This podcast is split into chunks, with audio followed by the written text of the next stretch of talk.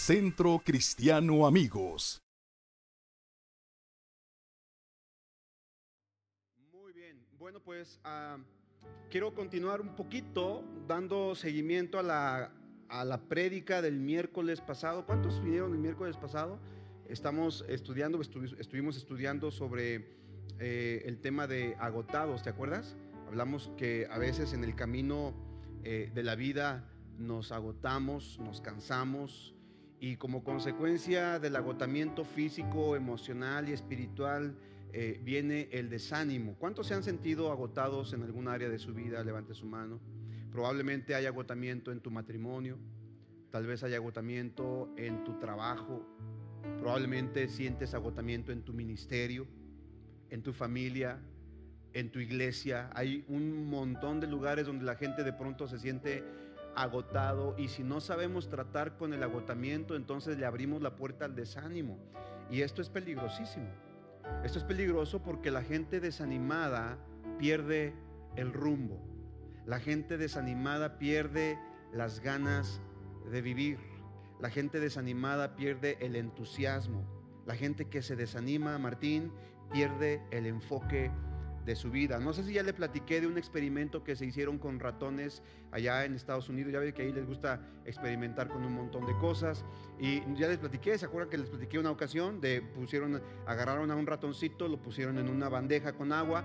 Y entonces el pobre, el pobre ratón, pues obviamente empezó a, a, nadar, a nadar, a nadar. No duró ni, ni 30 minutos cuando literalmente se dio por vencido se cansó y se dejó eh, ahogar o ya había renunciado, se sentía tan agotado que se desanimó para eh, salvar su vida. Entonces llegó al agotamiento y justo cuando estaba ya a punto de ahogarse y de morir, el científico que estaba haciendo el experimento metió su mano y rescató al ratón, ¿verdad? Ese fue el primer experimento. Después dejó que descansara un rato este ratoncito, tomó aire, tomó nuevos bríos y entonces el científico lo volvió a echar al agua, a la tina del agua, a ver qué ocurría en esta ocasión. Y el resultado fue que el mismo ratón que en la primera oportunidad, en el primer ejercicio, había durado solamente 30 minutos nadando para salvar su vida, en la segunda oportunidad duró más de 10 horas nadando. Más de 10 horas. ¿Sabes cuál fue la diferencia? El científico concluyó que la diferencia entre el primer ejercicio y el segundo ejercicio es que el ratón en algún momento sintió la esperanza de que sería salvado. Y eso le ayudó para poder seguir luchando y luchando y luchando hasta que por fin lo pudieron salvar, lo pudieron rescatar. Esto ocurre en la vida de una persona cuando por mucho tiempo ha estado agotado y ha estado cansado con un montón de broncas en su vida y no ha encontrado la puerta para, para resolver el tema del desánimo. Lo vimos la semana pasada, no voy a predicar lo mismo. Primera de Reyes, capítulo 19, vimos al profeta Elías, ¿te acuerdas? Hablamos 10 eh, señales de agotamiento emocional. Si tú eh, quieres eh, volver a escuchar la prédica, se encuentra en nuestro canal de YouTube, en Spotify y en todas nuestras plataformas. Puedes volver a escuchar eh, el mensaje para que refresques un poco la memoria. Luego te, te dije también el remedio de Dios para tu agotamiento emocional. Pero hoy quiero, quiero compartirte algo. Le he puesto por título a este siguiente mensaje que tiene mucho que ver con esto. Ah, el tema de esta noche se llama Haz una recarga. ¿Cómo se llama?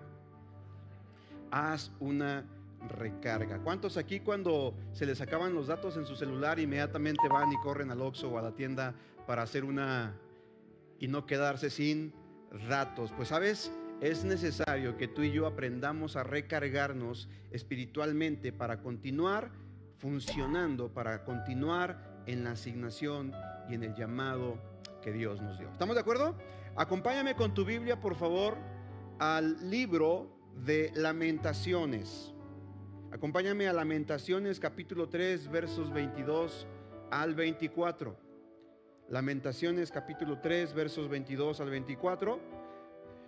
Nueva traducción viviente dice, el fiel amor del Señor nunca se acaba. Sus misericordias jamás terminan. grande es su fidelidad. Sus misericordias son nuevas cada mañana. Me digo, el Señor es mi herencia, por lo tanto esperaré en Él. Quiero que todos digan conmigo, el Señor es mi herencia. Díganlo más fuerte, el Señor es mi herencia, por lo tanto esperaré en Él. Hace rato estábamos cantando un canto precioso, un canto que dice, no busco bendiciones. Y es cierto, no buscamos las bendiciones de papá, no buscamos a Dios solamente por lo que Él nos da, lo debemos de buscar por quien es, por quien Él es. Y Él es Dios, Él es un Dios de amor, de gracia y de misericordia. Pero sabes, es injusto, digan conmigo, es injusto. Dígalo más fuerte, es injusto no esperar algo de parte de Dios. Porque Dios es un Dios justo. Porque Dios es un Dios bueno. Y como Él es bueno y justo, entonces es bueno y justo esperar algo de Él. No lo buscamos por lo que Él nos puede dar, pero sabemos que Él nos ha bendecido. ¿Cuántos dicen amén a esto? Pero muchas veces, amados, Muchas veces cuando estamos atravesando momentos de dificultad, momentos de crisis, de angustia, momentos de escasez, de enfermedad, pensamos inmediatamente que Dios se ha olvidado de nosotros y muchas veces corremos el riesgo de interpretar mal las circunstancias adversas de nuestra vida. ¿Qué significa esto? Interpretamos mal a Dios por lo malo que nos está ocurriendo le atribuimos a Dios que es malo porque nosotros estamos viviendo cosas malas. Pensamos que Dios se olvidó de nosotros y le atribuimos a Dios que es un Dios olvidadizo porque nosotros estamos viviendo situaciones en donde parece que hemos sido olvidados de la mano de Dios. ¿Cuántos aquí en algún momento de su vida se han sentido olvidados de Dios? Levante su mano. No está mal que usted se sienta así. No está mal que usted de pronto diga, híjole, se me hace que ya hasta se me hace que ya borraron mi nombre del libro de la vida, Digo, obviamente eso no va a ocurrir, pero a veces nos sentimos así. A veces nos sentimos desesperados, sentimos que ya la vida no tiene no tiene sentido, no tiene propósito. Estudiando la palabra de Dios en estos días, en estas semanas, ahora que he estado con un poco de más tiempo por el tema de la cirugía, Ah, me puse a pensar y a meditar en, la vida de los profetas. Esa es la razón por la cual estamos analizando un poquito la vida del profeta Elías y el domingo vimos la vida del profeta Eliseo y yo creo que continuaremos viendo la vida de otros profetas en los, los siguientes domingos. Pero hay un profeta en la Biblia en particular que llama mi atención de una manera impresionante. Y este profeta de la Biblia se llamó Jeremías. ¿Cómo se llamaba? Jeremías, que fue el mismo profeta que escribiera el libro de las lamentaciones, o se le atribuye a él el hecho de que él escribió esta, esta carta o este libro, que no es otra cosa el libro de las lamentaciones, sino un compendio de poemas eh, eh, en donde literalmente el autor expresa delante de Dios su queja, su malestar y su sentir por el tiempo que estaba viviendo el pueblo de Israel. De hecho, el pastor Marcelo acaba de dar ayer, ¿verdad? Ayer diste en el seminario, diste eh, la sinopsis del libro de, lamentaciones. Y sabes, interesante porque el libro de lamentaciones, eh, los primeros capítulos del libro es un acróstico de, eh, del alfabeto hebreo y son poemas en donde el profeta expresa su, su molestia a Dios.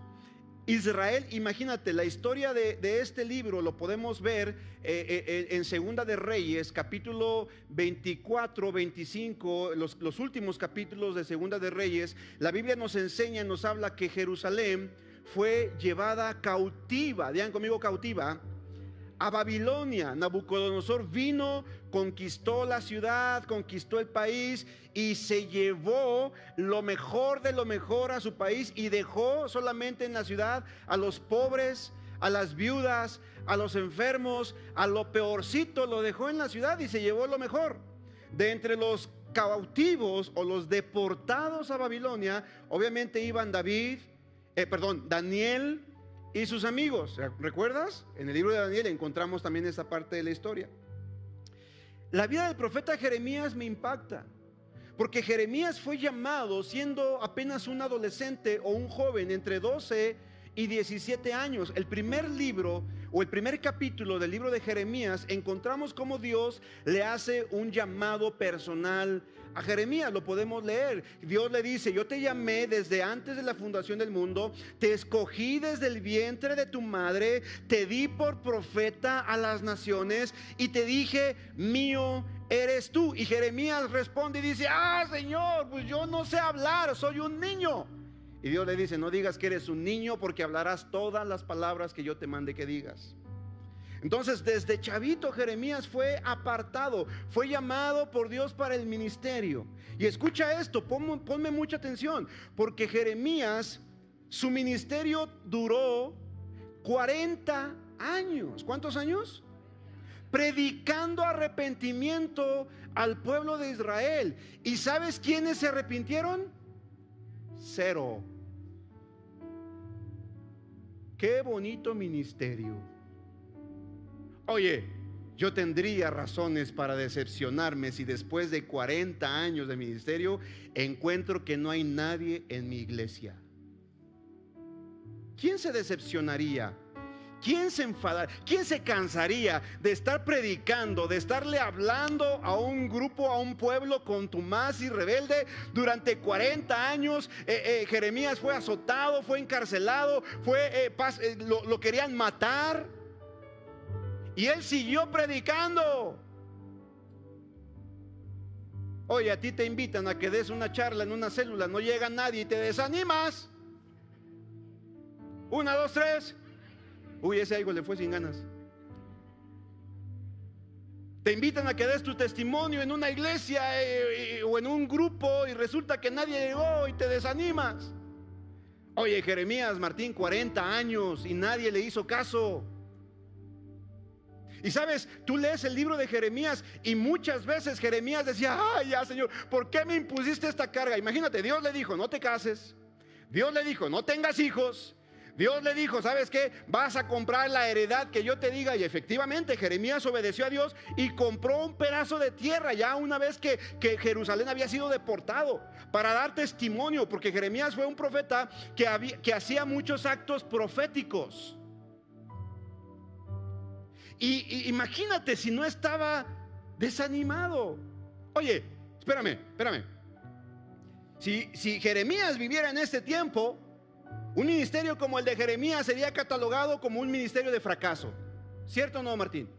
Oye, después de 40 años y que no tenga ni un chicharo en su iglesia, eso es considerado como un a nuestros ojos, pero a los ojos de Dios no.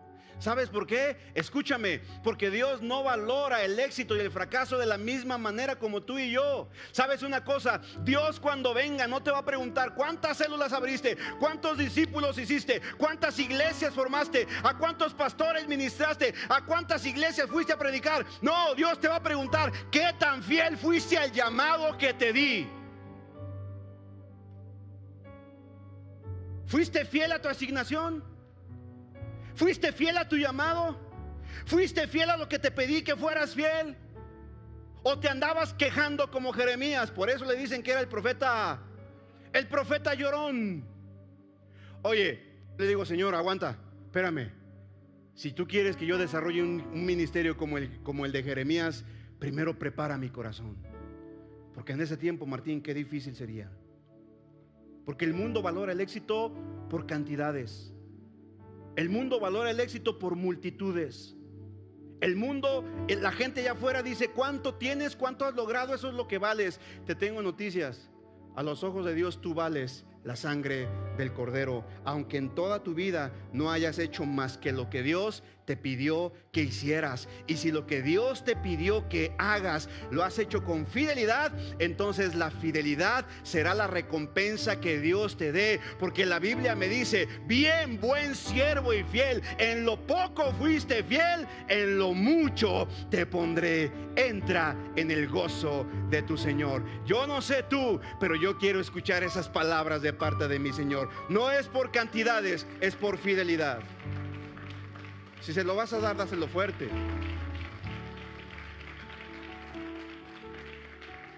Pero cierto no que a veces nos dan ganas de tirar la toalla.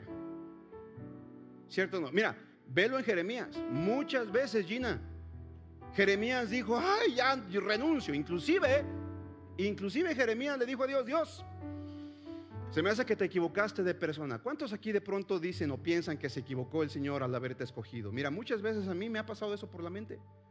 Se me hace que conmigo te equivocaste, Señor. Había mejores que yo, ¿por qué yo?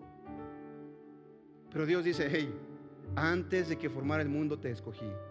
Desde el vientre de tu madre te aparté, te escogí, te consagré, te di por profeta a las naciones. ¿Sabes una cosa? Escúchame bien, ponme atención a esto.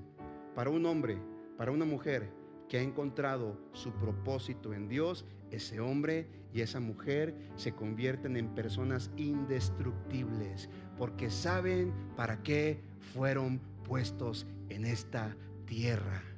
No te irás de aquí cuando el diablo diga, no te irás de aquí cuando el COVID diga, no te irás de aquí cuando un accidente lo diga, te irás de aquí cuando tu propósito en Dios haya terminado. Por eso eres indestructible si has encontrado y descubierto tu propósito en Cristo Jesús.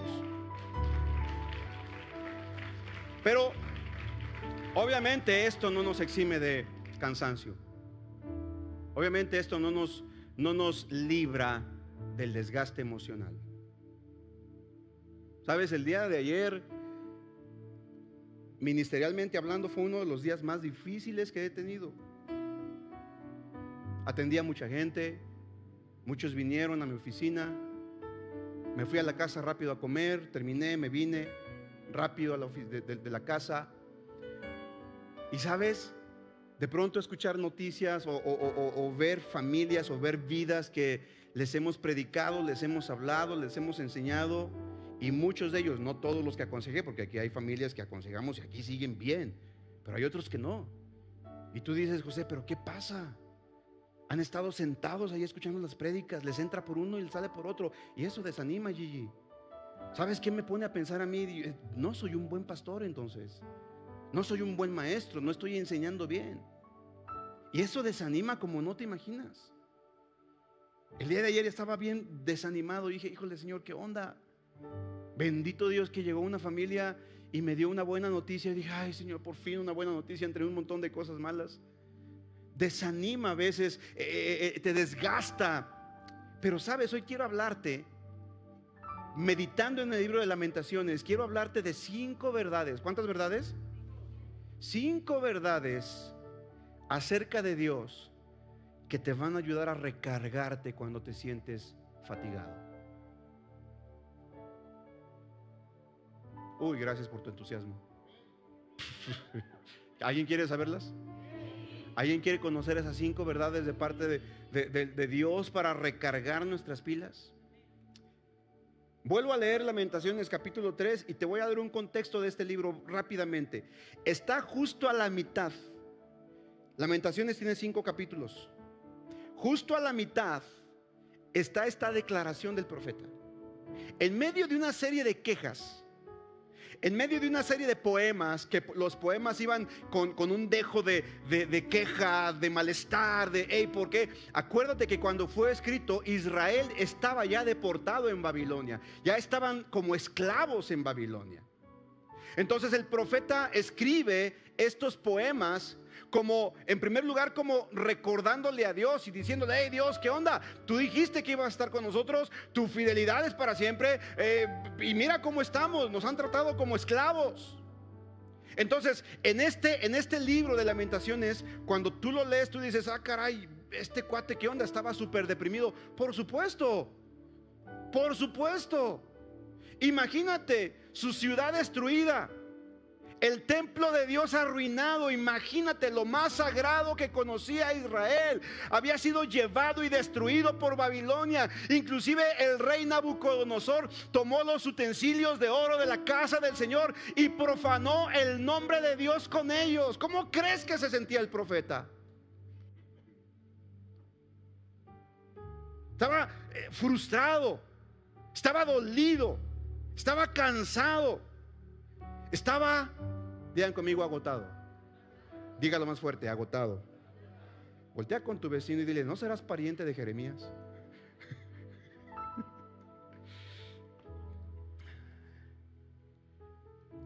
Ahora, ojo con esto, ponme atención acá. El agotamiento emocional, escúchame bien, ponme atención. Esto lo compartí con varones. los varones siempre tienen primicias de un montón de cosas. Gloria a Dios por los hombres que vienen a la reunión de hombres del reino. El agotamiento emocional no es nuevo. Digan conmigo, no es nuevo. Y tampoco el agotamiento emocional es algo extraño en la Biblia. No es algo extraño, lo vemos muchas veces. Lo vemos en grandes hombres, lo vimos en Elías. Lo vemos en David. Lo vemos en, en Jonás, en muchos profetas. Cuando Jeremías escribe este libro, te dije que Jerusalén había sido capturada después de más de un año de sitio. Imagínate, la, ciudad había sido sitiada por el ejército enemigo y no había que comer, no, no, no, no, no comían nada. Eh, eh, la gente que era rica y opulente después de un año, después del sitio de la ciudad, se volvió totalmente por diosera, no tenían nada. Aquellos que celebraban fiestas y bodas después, cuando fue sitiada la ciudad por un año, no celebraban nada. Ah, podías ver a los niños jugando en los patios, en los jardines, en las maquinitas o en el Nintendo y después de un año nada. ¿Cómo crees que se sentía el profeta? ¿Qué ambiente crees que había en la ciudad? Oye, la pandemia le quedó corto a esto. Estaban todos angustiados. Israel estaba en el exilio. Todo lo que Jeremías consideraba sagrado había sido destruido. Emocionalmente estaba roto, estaba agotado. Y entonces Jeremías comienza a liberar sus, frustraciones y a expresar sus emociones delante de Dios. Te tengo que enseñar algo. Tienes que saber algo. No importa cómo te sientas, no importa lo que sientas, no importa lo que haya en tu mente y en tu corazón. ¿Tú crees que Dios no lo sabe? Vamos, ¿tú crees que Dios no lo sabe? Sí, pero sabes, Él quiere que tú se lo digas. Si te sientes decepcionado, si te sientes abrumado, si te sientes enojado, ¿cuántos aquí de pronto se enojan? A ver, levanta su mano. Unos se enojan y otros se enogran, ¿verdad? Se transforman literalmente. Bueno, déjame decirte, todo lo que sientas, díselo a Dios. Ey, Él no se enoja si se lo dices. Le entristeces si se lo ocultas. Cualquier cosa, díselo. Y Jeremías aquí lo expone. Por eso está el libro de lamentaciones. ¿Qué es lo que nos enseña este libro, Gigi? ¿Qué es lo que nos enseña el libro de lamentaciones? Lo que este libro nos enseña es que todo lo que tú tengas en tu mente y en tu corazón está bien que se lo digas a Dios. Está bien. Marcelo, si de pronto te sientes decepcionado, está bien, Señor, estoy decepcionado. José, si de pronto te sientes cansado o te sientes triste, está bien, Señor, me siento triste. Miguel, si de pronto te sientes desesperado, si de pronto eh, Susi te regañó, tú puedes venir, Señor, estoy triste porque Susi me regañó. Me trae de bajada. No te sé nada, no hemos platicado. Acuérdense, acuérdense que toda obra de la casualidad, o toda, toda qué?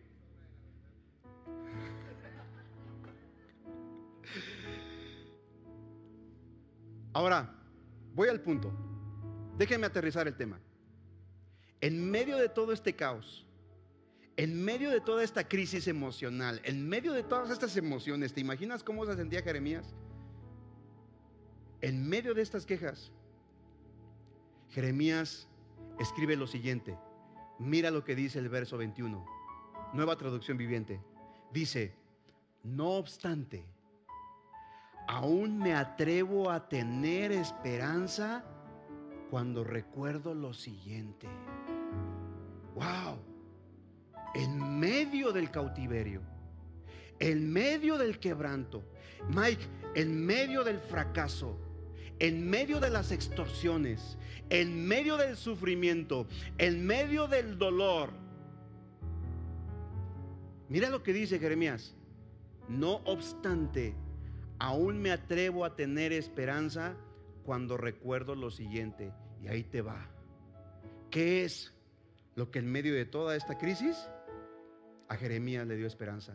Cinco cosas que te van a ayudar a ti y a mí a tener esperanza y a recargarnos de la energía de Dios, de la presencia de Dios, si recordamos estas cinco cosas. ¿Estás listo? Ok. Mira lo que dice en los versos 22 al 24. Versos 22 al 24. Y justo está en medio de todo el libro de lamentaciones. Dice, el fiel amor del Señor nunca se acaba. Sus misericordias jamás terminan. Grande es su fidelidad. Sus misericordias son nuevas cada mañana. Me digo, el Señor es mi herencia, por lo tanto esperaré en Él. En medio de todo este caos que tenía Jeremías, y en medio de toda la fragilidad de la vida que estaba experimentando junto con todo el pueblo, Jeremías se centra en estas cinco verdades concerniente a Dios que le ayudaron a reponerse en medio del agotamiento y continuar con su llamado. Ahí te va. Número uno, Jeremías recuerda, en primer lugar, el amor incondicional de Dios. Creo que este aire está apagado. ¿Me ayudas a prenderlo, por favor, José? Vean conmigo el amor incondicional de Dios. Dígalo más fuerte, el amor incondicional de Dios. Escuche esto, póngame atención. No hay absolutamente nada que hagas o dejes de hacer para que el amor de Dios por ti cambie. Otra vez, porque como que todos no lo escucharon. Lo voy a volver a repetir. No hay absolutamente nada que hagas o dejes de hacer para que el amor de Dios por ti aumente o disminuya. Dios te ama.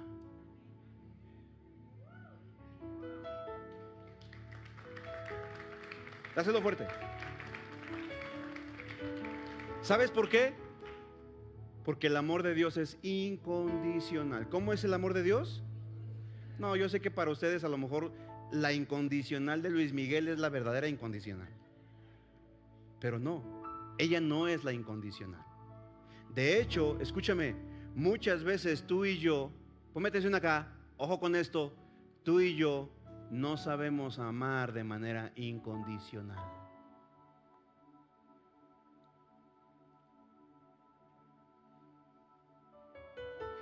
Si cumples mis expectativas, entonces te... Pero si no cumples mis expectativas, entonces no te amo.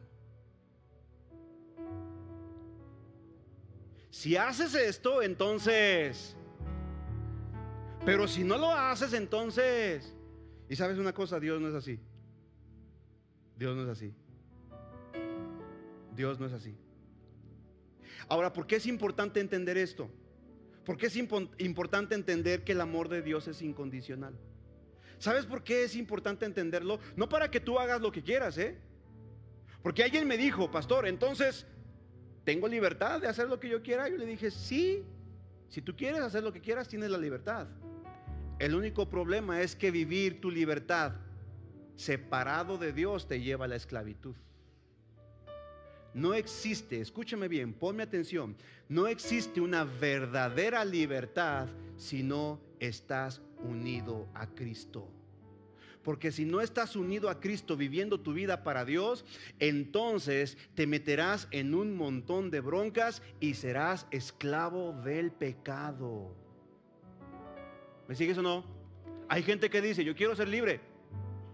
Quiero ser libre. Yo no quiero vivir o depender de alguien que me diga qué hacer o qué no hacer. Y, buscan su independencia. Pero te tengo noticias. Si tú te independizas de Dios, independizarte de Dios le abre la puerta a tu vida para la esclavitud eterna. Ya lo vimos en el principio. Adán y Eva se independizaron de Dios y el resultado fue la muerte. Así que, ¿por qué crees que dice la Biblia? Si el Hijo os libertare, seréis qué? verdaderamente libres. Hay personas que piensan que porque se divorciaron, que porque se separaron, que porque abrieron su empresa y ya no le dan cuentas a ningún patrón, son libres, pero ahora viven atados al alcohol, a la droga, al sexo ilícito, a la fornicación, a la pornografía. ¿Tú crees que esa es una vida en libertad? ¿Eh? No te escucho. Pero ellos piensan que son libres.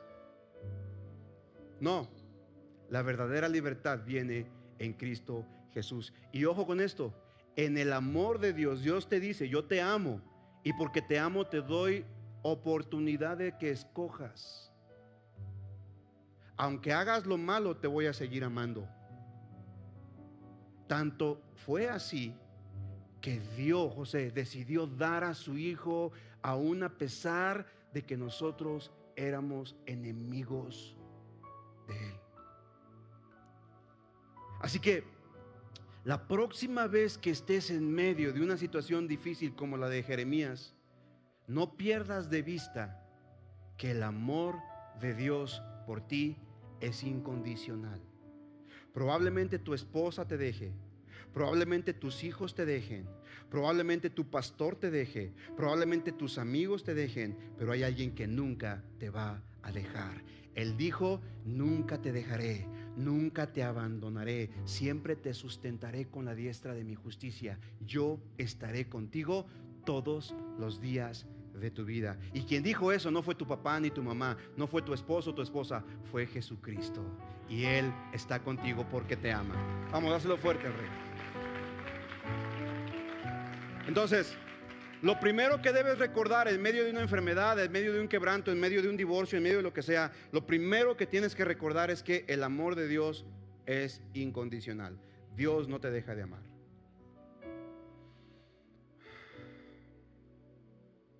¿Está quedando claro? Número dos, ¿quieren que desarrollemos los cinco puntos hoy?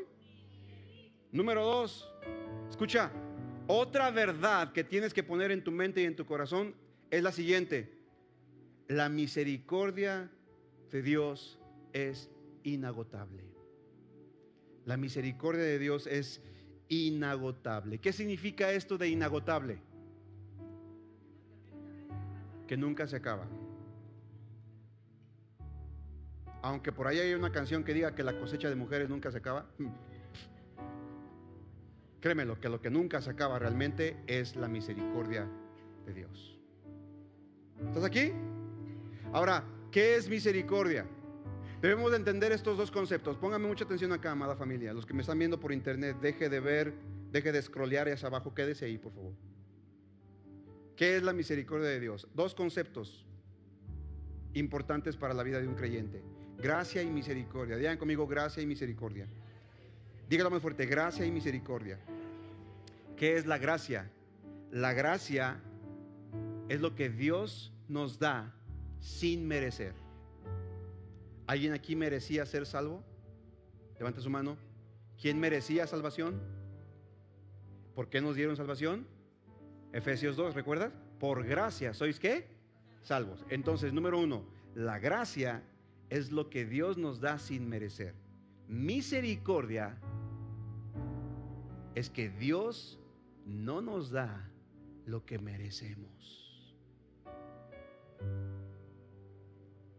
¿Me sigues? ¿Qué merecíamos tú y yo? No escucho. La muerte. Y en la misericordia de Dios, Él decide darnos vida.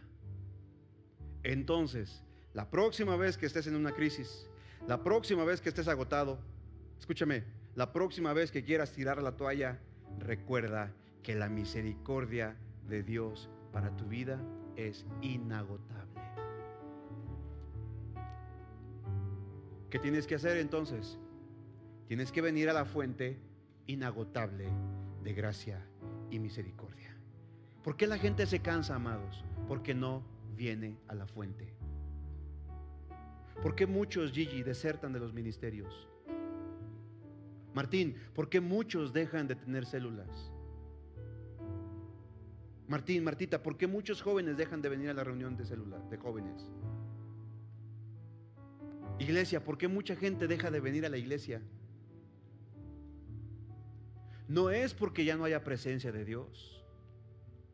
He escuchado a mucha gente que dice, es que como que ya no es lo mismo. Es que antes la alabanza estaba bien chida.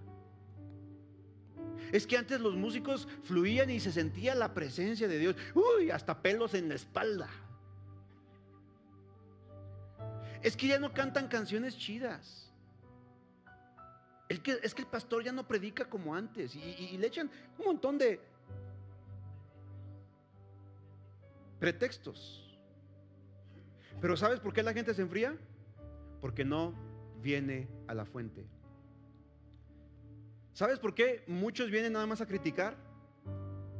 Déjame decirte, hay un montón de gente chismosa que nada más viene a criticar. Yo conozco a dos que tres que están aquí nada más para ver qué sacan. A ver a quién se enganchan. A ver a quién se llevan. Lobos rapaces, lo reprendo en el nombre de Cristo Jesús. Se queman sus negras y sucias intenciones en el nombre de Jesús. Pero sabes, no vienen con un corazón dispuesto para recibir palabra de Dios. Ni siquiera quieren estar aquí y aquí están los ingratos.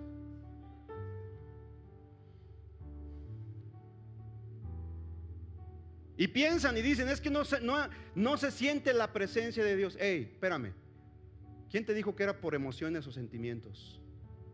Jesucristo prometió y dijo, donde están dos o tres reunidos en mi nombre, allí estoy yo en medio de ellos. Lo sientas o no, lo creas o no, Jesucristo lo dijo y Jesucristo está en medio de nosotros.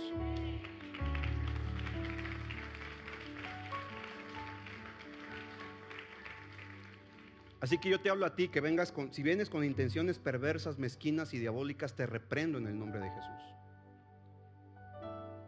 Hablo a tu espíritu, hablo a tu alma en el nombre de Cristo Jesús. Te arrepientes y cambias de actitud en Cristo Jesús. ¿Cuántos pueden decir amén a esto? Que el Espíritu Santo te reprenda. Los que me están viendo también, porque hay algunos que nada más ven para criticar. Uy, me han criticado, como no te imaginas, Gigi. Gigi, me criticaban porque estaba gordo. Y ahora que procuro bajar un poco de peso, uy,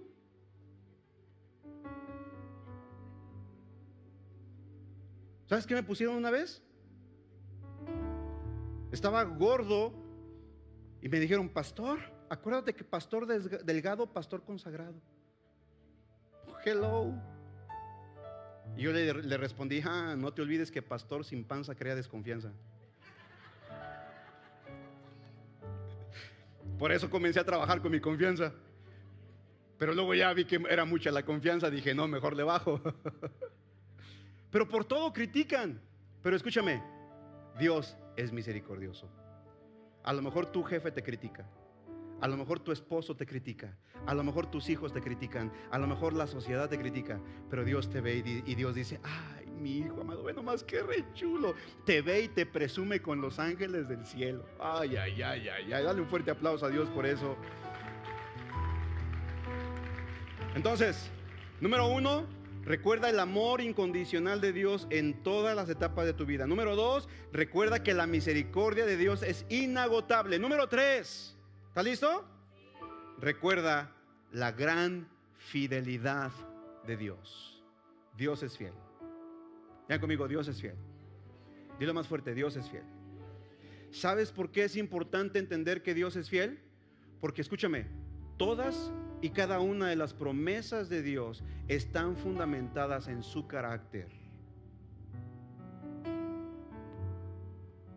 Y cuando una persona te da su palabra y no la cumple, entonces decimos que es una persona mentirosa. Y un mentiroso es un infiel, ¿cierto o no? O un infiel es un mentiroso.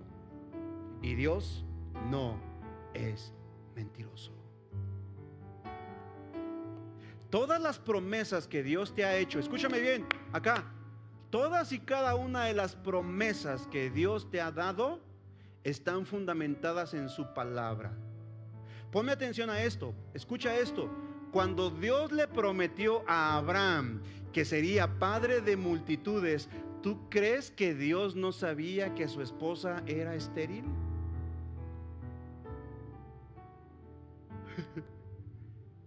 ¿Sí o no? Cuando Dios le dijo a Abraham, Abraham, te haré padre de multitudes, de ti saldrá una nación tan grande como la arena del mar y las estrellas del cielo. Y Abraham no le dijo, oye Señor, este, perdóname, pero te olvidas de un pequeñito detalle. Te olvidas que mi esposa es estéril, ¿no te acuerdas? Hello. ¿Eso le dijo Abraham? ¿Eh? ¿Sabes por qué? Porque las promesas de Dios no están basadas en tus dificultades o en tus capacidades. Dios le prometió a Abraham que sería padre de multitudes, aún sabiendo que Sara era estéril. ¿Sabes por qué? Porque Dios es fiel. Así que yo no sé. Como que hoy no tienen ganas de recibir palabra.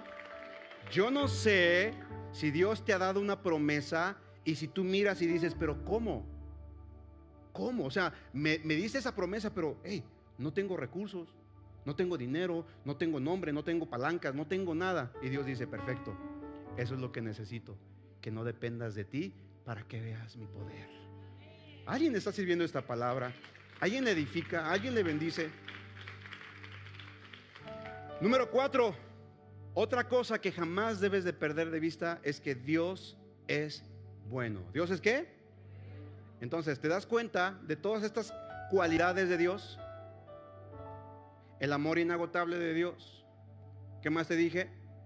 La misericordia inagotable de Dios. Dije el amor, el amor incondicional, la misericordia inagotable, la fidelidad de Dios, la bondad de Dios o que Dios es bueno. ¿Y sabes? Si tú no pierdes de vista este principio, Dios es bueno, aún en medio de una situación difícil. Dios es bueno, aunque se te ponche la llanta del carro a medio camino. Dios es bueno, aunque se te hayan quemado la olla de los frijoles y no tengas nada para darle a tu familia de cenar. Dios es bueno. Cuando tú no pierdes este enfoque, ¿sabes? Comienzan a suceder cosas impresionantes en tu vida. Tenemos el testimonio de unos amigos, Martín y Rosy los conocen, nos estuvieron ayudando aquí al principio de la iglesia los Pricer, ¿cuántos recuerdan a los Pricer? Una, pareja de americanos, Pastor José también. Eh, los Pricer nos ayudaban y ellos siempre decían, Dios es bueno, Dios es bueno, Dios es bueno. Y una ocasión eh, eran, eran misioneros de Estados Unidos y una ocasión salieron junto con toda su familia a una sierra a predicar y resulta que de regreso a, la ciudad, porque vivían aquí en Guadalajara, de regreso se les truena la, la transmisión de su camioneta. En la sierra, Martín en la sierra de Jalisco. O sea, allá donde está la gente, la, zona caliente. En plena carretera, en la carretera federal, ni siquiera en la autopista. Y se les tronó la transmisión. Ya no jalaban ni para adelante ni para atrás. Ahí se quedaron. Andrés y toda su familia. Porque todos eran misioneros. Y cuando sucede eso, obviamente Andrés ve que ya no jala. Y nos cuenta que lo único que hizo fue decir, ah, Dios, eres bueno eres bueno. Estaba preocupado, dice, ¿qué voy a hacer? ¿Qué voy a hacer? La familia, ay, ¿qué vamos a hacer? Y él empezó a decir, Dios, eres bueno, eres bueno, tú eres tan bueno. Y empezó, empezó a declarar la bondad de Dios. Y se bajó, y cuando se bajó dice que lo llenó el Espíritu Santo, Martín. Y entonces con gozo y con alegría decía, Dios es bueno, eres bueno. Empezó como loco, su familia se le quedó viendo así como, ¿qué onda con este cuate? Oye, estamos a media carretera con la transmisión tronada y tú estás diciendo que Dios es bueno. Se tomó unos minutos para decir, Dios es bueno, Dios es bueno, Dios es bueno. No se dio cuenta en qué momento llega una grúa, se pone enfrente de él, se echa de reversa, se baja, saca todos los elementos para subir a la plataforma del vehículo, lo engancha, lo sube y Andrés le dice, eh, eh, eh amigo, ¿qué onda? ¿Qué pasó? No había hecho una llamada, no había llamado a nadie, no había mandado un mensaje de texto. Y el de la grúa dice, yo no sé, a mí me dijeron, ve a la carretera y ve a recoger una camioneta que se quedó tirada. Oye, pero ¿cuánto va a ser? Yo no sé. A mí me dijeron que viniera y ya está pagado el servicio aquí. Así que, ¿a dónde lo llevo, Señor?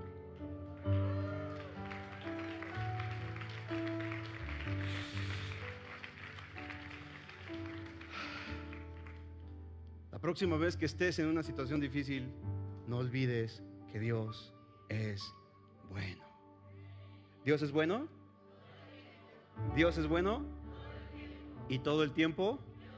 ¿Alguien puede decir amén a esto? Póngase en pie, por favor. Denle un fuerte aplauso a Dios. Cinco verdades, cinco verdades que te van a ayudar a recargar tu vida espiritual. Número uno, el amor de Dios es incondicional. Número dos, la misericordia de Dios es inagotable. Número tres, la fidelidad de Dios es permanente. Número cuatro, Dios siempre es bueno. Y número cinco, Dios tiene que ser, escucha, tu verdadera esperanza. Dios tiene que ser tu verdadera esperanza. Hey, tu esperanza no está en que te saques la lotería. Tu esperanza no tiene que estar puesta en que tu pariente rico se muere y te deje su herencia. Tu esperanza no tiene que estar puesta en que el muchacho que te gusta te diga que sí. ¿Me estás oyendo? ¿Alguien aquí tiene oídos para oír? El que tenga oídos para oír, oiga. Tu esperanza no está en que te den el trabajo que estás solicitando. Tu esperanza no está en nada de las cosas de esta tierra. Nuestra esperanza como hijos de Dios está en Dios. El cielo y la tierra pasarán, pero su palabra nunca pasará. Y en su palabra encuentro que Jesucristo fue a preparar moradas celestiales para que donde Él esté, nosotros también estemos. Todas las cosas de esta tierra, todo lo que está en esta tierra tiene fecha de caducidad. Lo único que es eterno y para siempre es la palabra de Dios. Y sabes una cosa, esa tiene que ser nuestra verdadera esperanza. Si tienes esto en tu mente y en tu corazón, déjame decirte, en medio del desgaste emocional, en medio del cansancio espiritual, en medio del desgaste matrimonial, ministerial, trabajo, lo que sea, estas cinco verdades te van a ayudar a recargar fuerzas en el Señor y a seguir adelante con el camino y con la asignación que Dios te dio para esta tierra. Ya acabé, ya terminé. ¿Alguien le da gloria a Dios porque terminé temprano?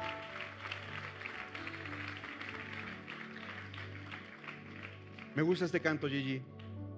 Vente, ayúdanos a cantarlo. Cierra tus ojos allá en tu lugar. Va a pedir a la pastora Elsa que se prepare para que nos ayude a orar por los diezmos y las ofrendas.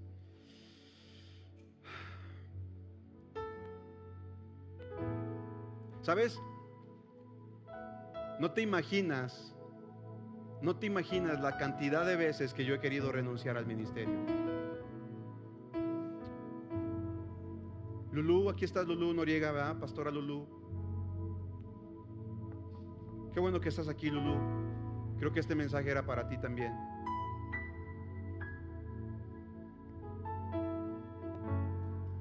Conocí a Lulú y a su familia hace muchos años. Su esposo Abraham murió recientemente.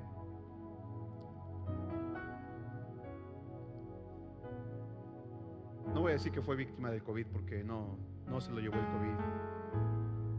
Terminó su tiempo en la tierra y lo terminó bien, ¿verdad, Lulú? Lulú y su familia eran pastores en Tonalá y pastores en... Ministraban varias iglesias en Estados Unidos. Y hace rato hoy ella me pidió cobertura. Me dijo, pastor, yo quiero que tú seas mi pastor, no quiero estar sola.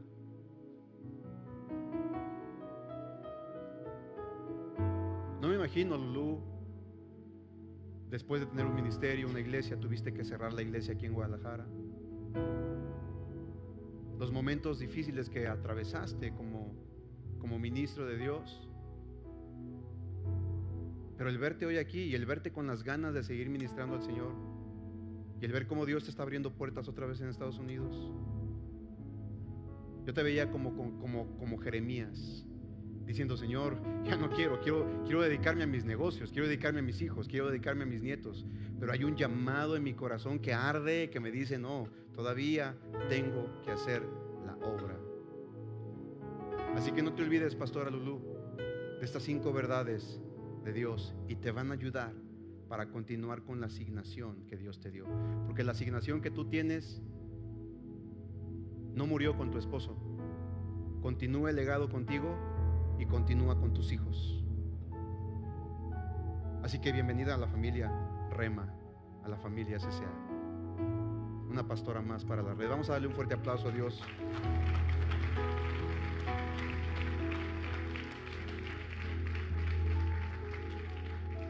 Cierra tus ojos, levanta tus manos. Vamos a, vamos a decirle esto al Señor. Y ahorita vamos a orar por los diezmos y las ofrendas. Adelante.